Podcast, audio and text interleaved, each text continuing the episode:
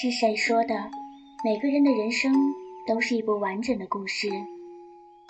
不到最后一刻，我们不会知道结局是什么。一家茶馆电台，为每个有故事的人奉上一杯茶，静静的坐下来，轻轻的聆听着。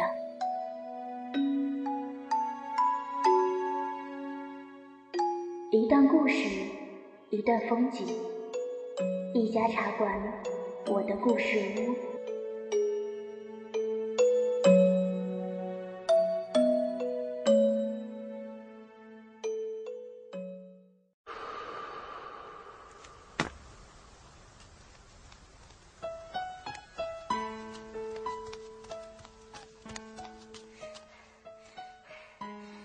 掸去你生活的尘埃，聆听我给你的温暖。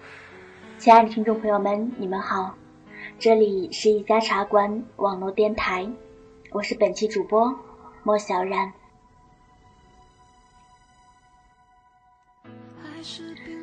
今天给大家讲一个故事吧，故事的名字叫做《你在此岸，我却爱你在彼岸》。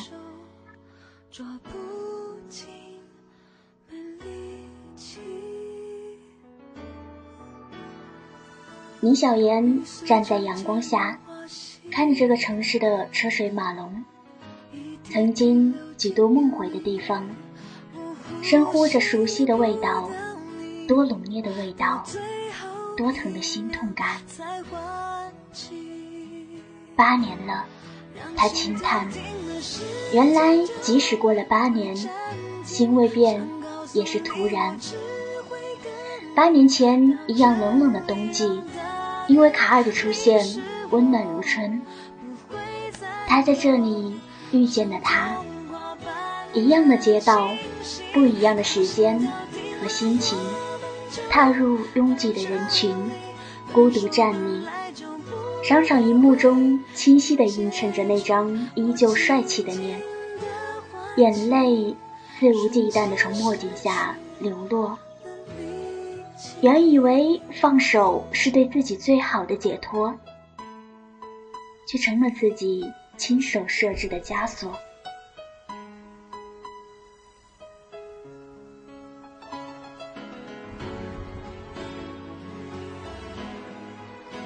姐姐小莫说：“卡尔就是个花心大少，这个行业逢场作戏都不需要练习。”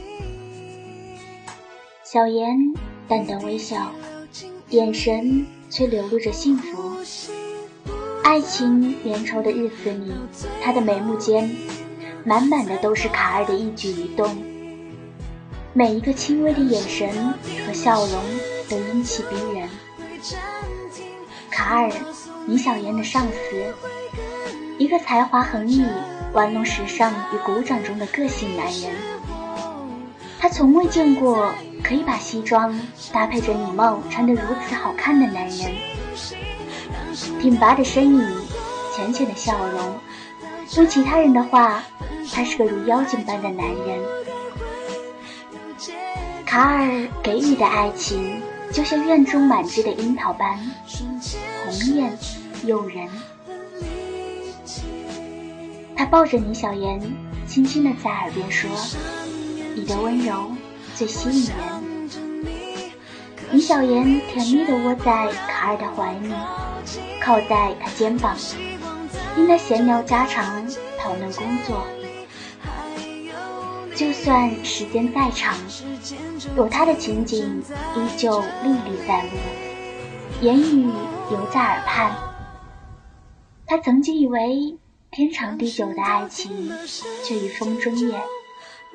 最终随风而去，也怪自己吧，那傲不可及的自尊。李小妍曾经这样想，烈的离开，也因为自己松了手。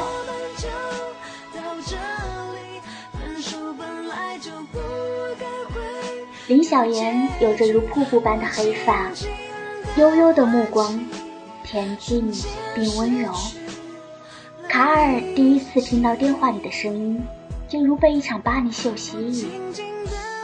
他喜欢听林小妍柔柔的声音，在疲惫不堪的深夜里显得无比的温柔。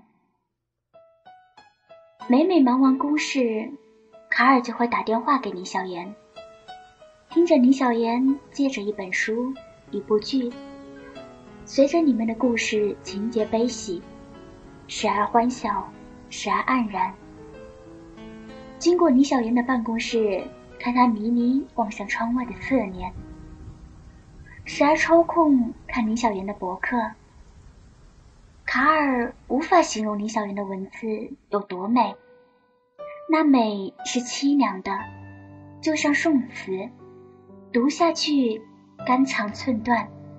他的文字安静地镶嵌在黑色的屏幕上。他与他接触的女人不一样，清瘦的素颜的面孔。恬静的不食人间的烟火，偶尔莞尔一笑，温婉如水。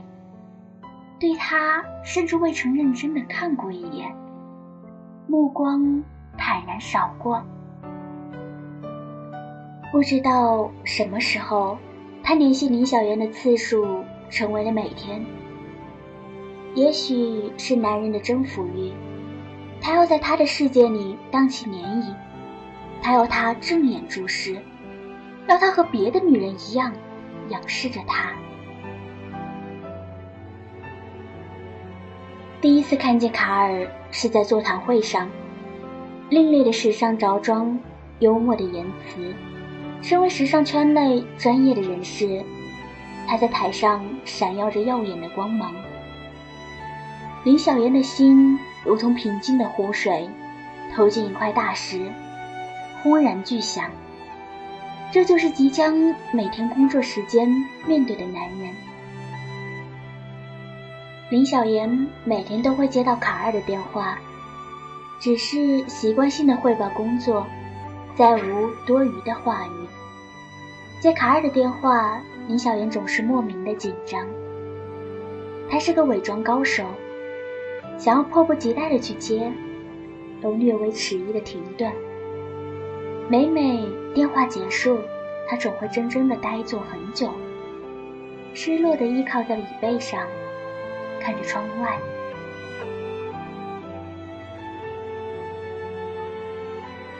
周日的下午，林小莹接到卡尔的电话：“这次工作辛苦了，方便吃个饭吗？”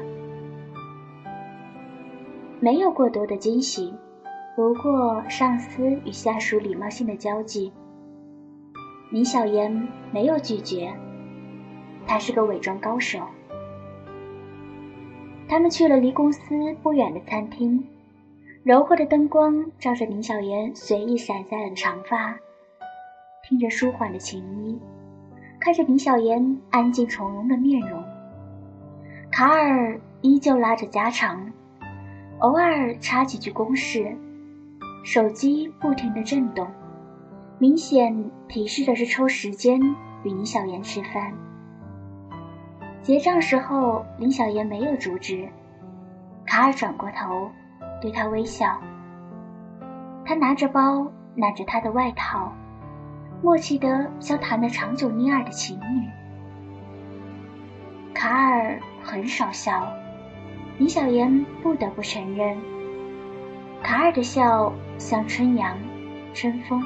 春日，更像毒药，落在你的眼里、身上、心中，煎熬着你，却又让你欲罢不能。他们去了江边，卡尔要拂去林小爷额前的发丝，林小爷明显一怔。他看着他好看的双眼，呆立着任由他修长的手抚摸冰冷的额头。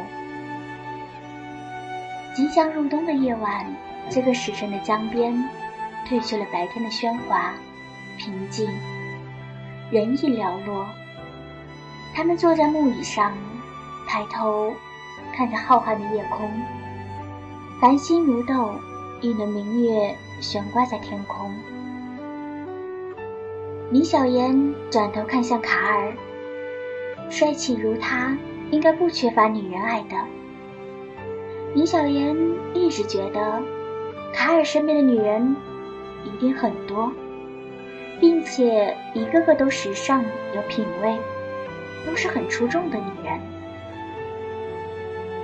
卡尔永远都是朝气蓬勃的。林小妍不说话的时候，他像个孩子般把帽子摘下来，用手把玩，并且调皮的向林小妍眨巴那双漂亮的双眼。看着人后这一面的卡尔，林小妍笑了，如夜空般绚烂。他远比他知道的要了解的多，他知道他深爱过。